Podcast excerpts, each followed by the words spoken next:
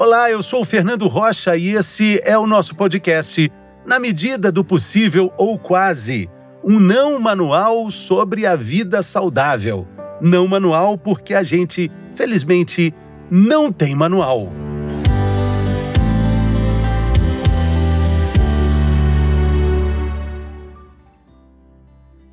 Por onde começar a recomeçar? Esse verbo que envolve o recomeço faz parte da nossa rotina de esperança ao longo da vida. Então, nesse início de ano de 2023, depois de um janeiro interminável que durou longos 31 dias, eu peguei emprestado esse título de um podcast muito especial que se chama Cartas de um Terapeuta e convidei o terapeuta Alexandre Coimbra Amaral, que, entre muitas qualidades, tem outra qualidade fantástica, que também é mineiro como eu. Você gostou dessa? Essa talvez tenha sido. Você gostou, Alexandre? Essa qualidade, ela não pode deixar de ser falada, não, né? Não, não, não. Ela tem que estar no alto do currículo. então é isso. Eu até desconcentrei aqui. E o Alexandre vai falar dessas cartas que ele recebe, que ele também escreve, dessa condição da gente ser, como ele diz, somos gerúndios de nós mesmos. Nós estamos sempre sendo, nos descobrindo infinitamente. Bem-vindo, Alexandre. Sua gargalhada já, já, já te apresentou Já muito, me né? apresentou. A minha gargalhada sempre chega antes de mim nos lugares. Eu tenho pouquíssimo decoro de psicólogo, aquele oh. que parece uma esfinge, assim, que tem uma Mas cara é esquisita. Que quebra o clima, né? Quebra o clima, é bom, né? É. Já, poxa, já coloca, coloca a conversa em outro lugar, isso, né? Isso, isso.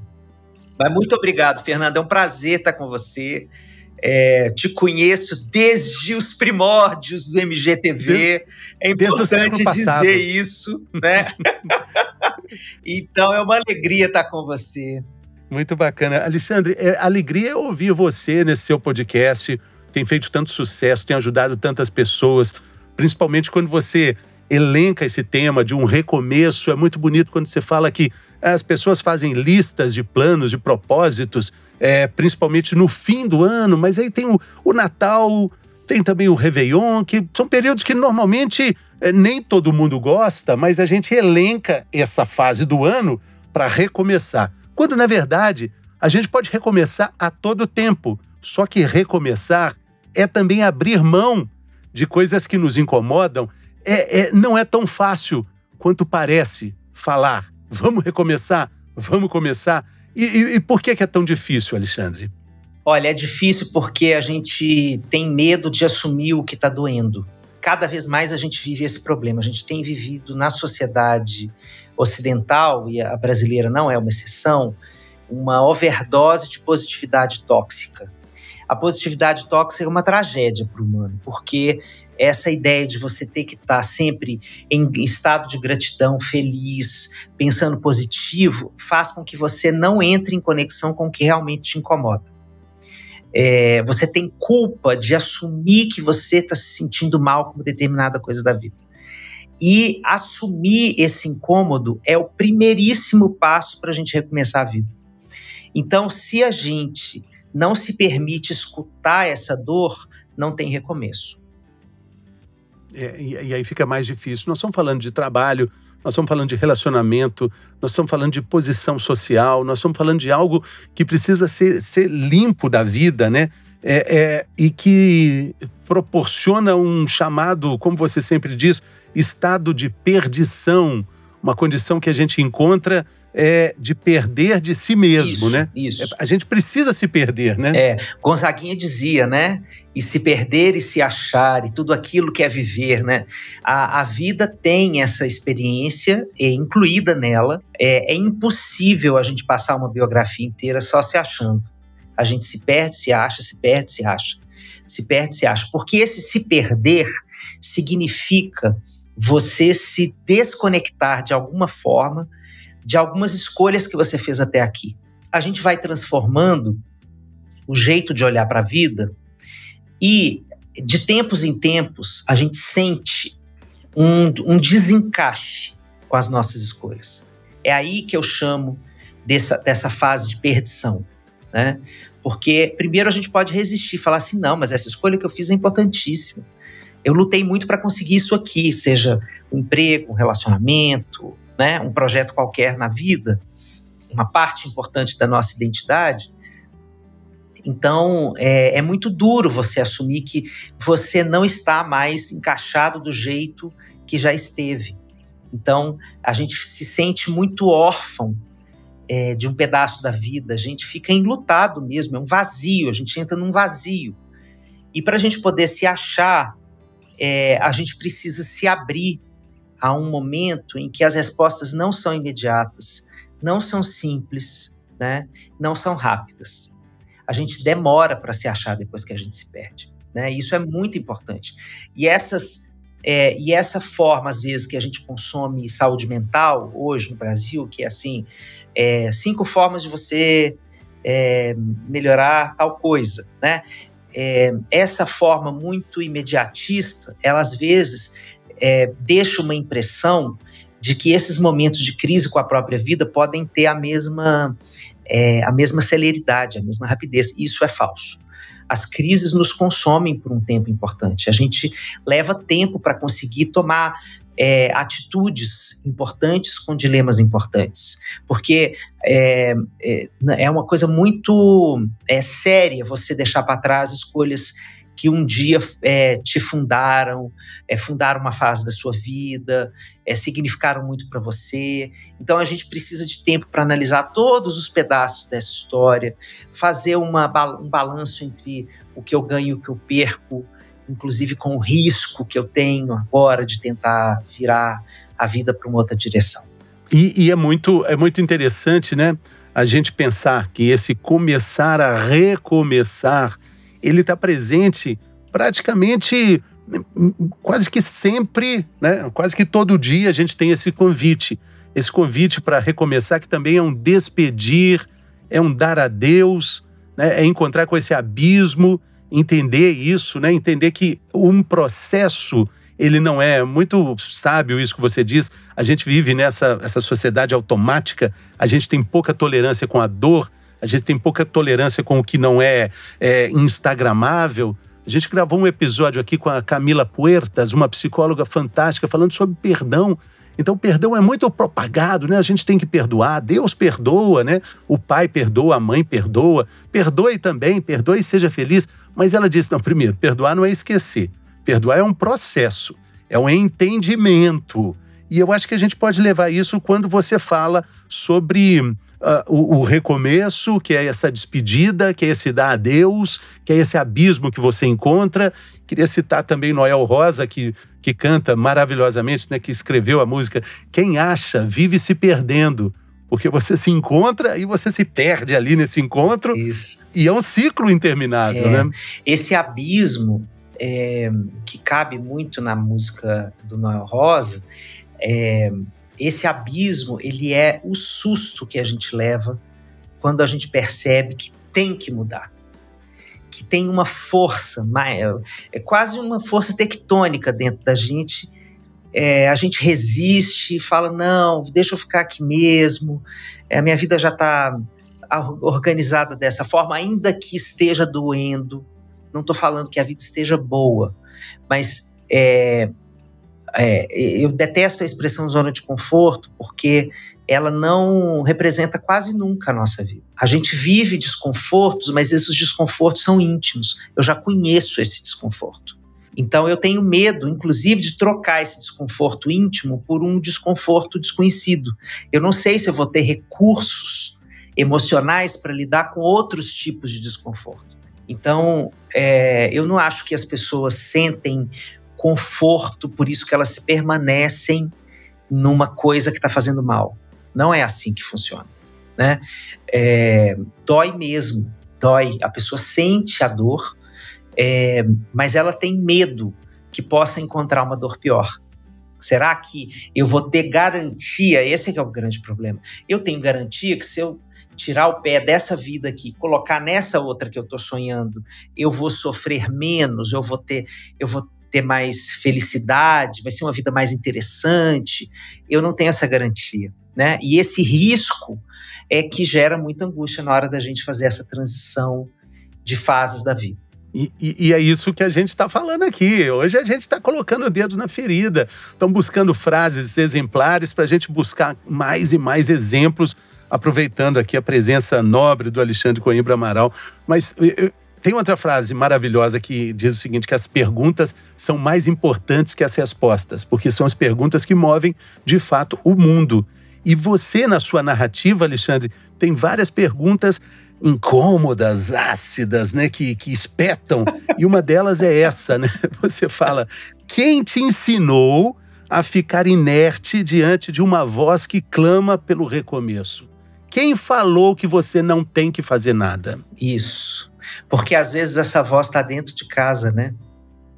E, e nós somos uma cultura muito familista, que quer dizer, a gente coloca a voz da família muitas vezes em cima da nossa voz, silenciando a nossa voz. A gente não estou dizendo que a gente vai desonrar a família, mas é, é, esse silenciamento da própria voz. Porque é meu pai que está falando, porque é minha mãe que está falando, porque é minha avó que está falando, e ela entende mais da vida do que eu. Assim a gente vai se apagando para a própria vida.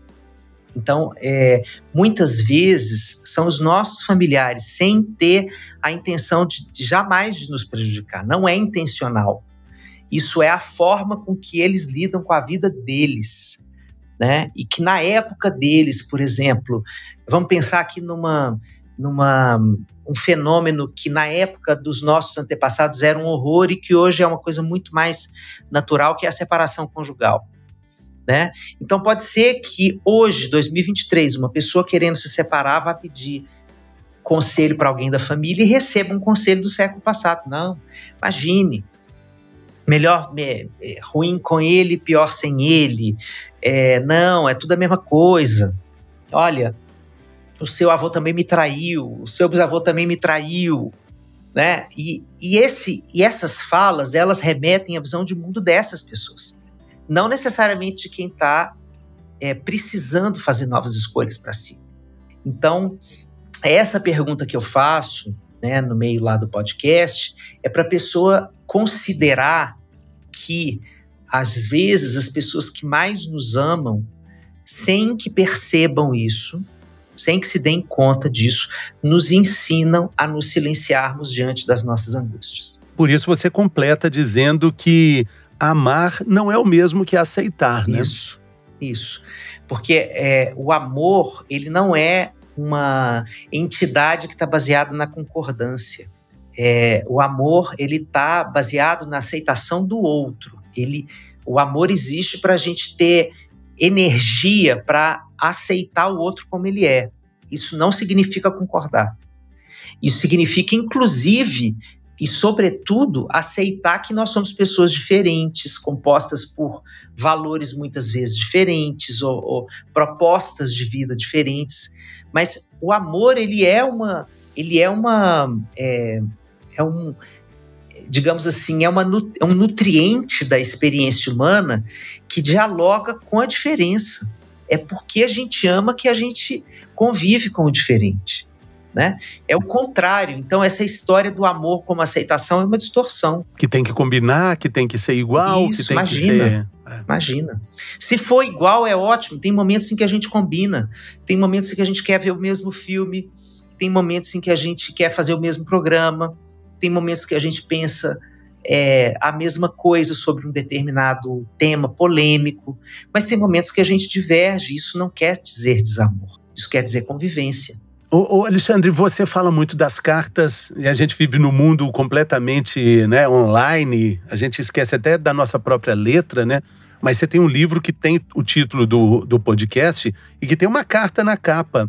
Quando a gente escreve, você acha que a gente faz um contato com esses nossos fios da meada? Fio da meada é uma coisa muito mineira, né? A gente tem que pegar, aquela ponta solta ali do sim, fio, né? Sim. Aquela meada toda amarrotada ali. É... Você pega um fio da meada e vai ali, vai destrinchando. Isso. E escrever um pouco, encontrar fios da meada? Olha, é demais. Eu, bom, eu, eu, eu tenho uma certa paixão por cartas desde muito jovem. É, a minha a minha família, é uma família grandiosa, assim, com muitos primos, e eles todos moravam no sertão mineiro, lá na região de Montes Claros, Vale do Jequitinhonha e é, Rio São Francisco. Então, eu vivia escrevendo cartas para eles e eles me respondiam. Naquele tempo que às vezes a gente levava um mês para ter a resposta da carta, né? E a carta vinha às vezes com com o cheiro da pessoa, a pessoa é, borrifava perfume na carta, né? É, então a carta tem uma textura da alma mesmo. E, e eu acho que quando a gente escreve uma carta, a gente está abrindo o melhor da gente para o outro.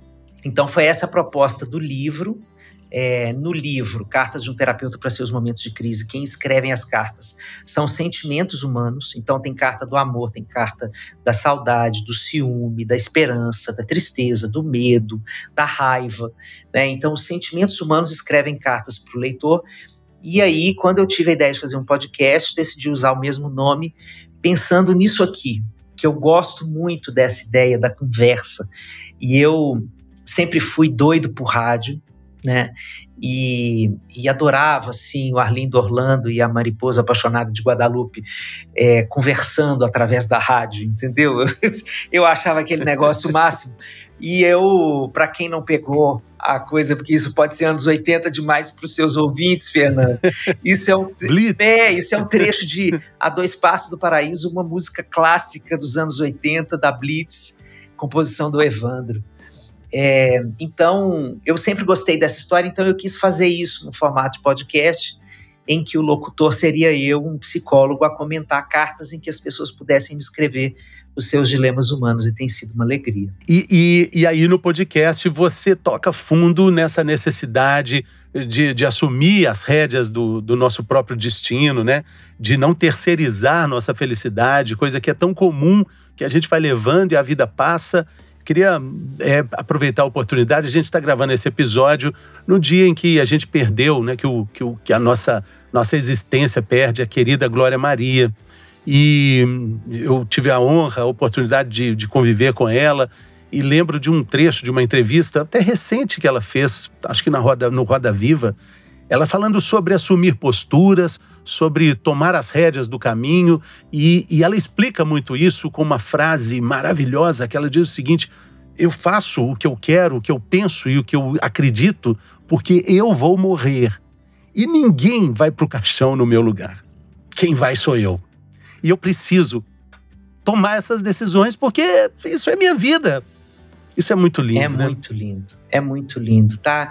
A, a Glória, ela vai precisar ser estudada nas, nas escolas brasileiras a partir de agora. Ela, ela acaba de se encantar e de se transformar numa entidade que vai é, ser cantada é, na cultura brasileira. É, eu tenho certeza que a Glória vai ser é, parte da história do nosso país, junto com, com é, Lélia Gonzalez, Sueli, sabe? Todas essas mulheres negras de Jamila, é, essas mulheres negras que estão fazendo essa revolução racial, ganhando importância, é, ousando solicitar lugares de poder, né? E eu acho que a Glória, eu não tive a oportunidade de conhecê-la pessoalmente nos anos que eu tive lá na Globo, uma pena, eu tinha muita vontade de conhecê-la, mas é, eu acho que a Glória ela tem esse traço que você acabou de, de trazer, Fernanda, é exatamente o que mais me, me admirava e me admira na personalidade da Glória, que é. De, que é, de abrir caminhos, né? E, e, e, não só isso, mas eu estou falando da,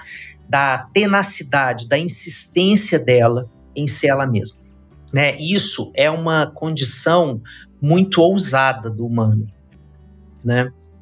Porque tem todo lado que a gente pode pensar do ativismo negro, do que que isso representa para tantas gerações que ainda virão de jornalistas negros, inúmeros é, jornalistas negros certamente se inspiraram na existência dela, né? Mas eu estou falando de uma mulher que toma decisões muito contraculturais em relação ao que uma mulher deveria ser, né? Então ela era uma viajante contumaz, sabe? Ela não queria se enraizar num relacionamento amoroso para poder ter a liberdade para poder fazer as viagens dela pelo mundo, porque isso era parte do projeto existencial dela. Né? Ela foi mãe adotiva de duas meninas muito mais tarde do que supostamente a cultura diz que uma mulher deva ser mãe. Né? Ela fez uma trajetória de vida é, com o, o polegar dela, o dedão ali que a gente cola na identidade, que é único. Né? Eu acho que isso também tem que ser lembrado da Glória Maria. Ela foi uma pessoa muito única que ousou construir uma biografia com a cara dela. Isso é de uma beleza, né? E isso é parte dos anseios do humano. Salve Glória Maria sempre. Salve, salve. E, e, eu acho que é um exemplo do que a gente está falando nesse episódio. O, o, o, começar a recomeçar. A gente olha e vê exemplos como o da Glória e lembra dessa frase: ninguém vai morrer por você. Ninguém vai para o caixão no seu lugar. Isso. Então a hora é agora. A hora é agora. Muito legal. Alexandre, olha, eu quero te agradecer demais essa gentileza, essa generosidade. É, queria que você deixasse aqui como é que as pessoas te acham. Fale aí do seu podcast que eu falei na abertura.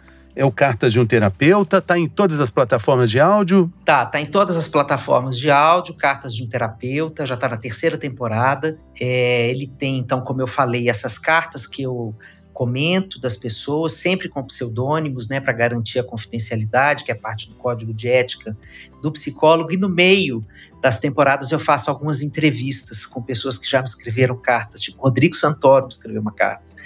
É, e é, tem uma entrevista lá com o Rodrigo, pastor Henrique Vieira, que abriu a temporada desse ano de 2023. Então, tem sido uma experiência linda.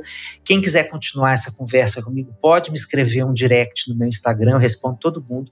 É arroba Alexandre Coimbra Amaral. E eu tô aí. E eu quero te agradecer enormemente, Fernando. Olha, é uma alegria Valeu. poder conversar com você. Muito bacana. Foi muito bom. Obrigado, obrigado pelo seu muito sotaque, obrigado. já que a gente está falando de, de presença, né? Você, é, você e a Isabela foram os é, as primeiras pessoas que eu vi assim é, assumirem uma postura é, íntegra num outro lugar, assim.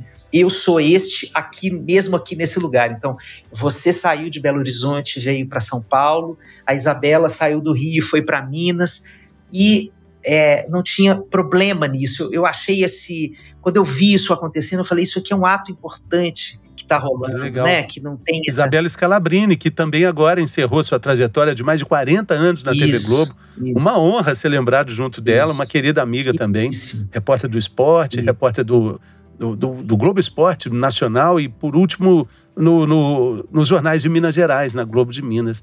É, então, muito prazer assim, te conhecer pessoalmente.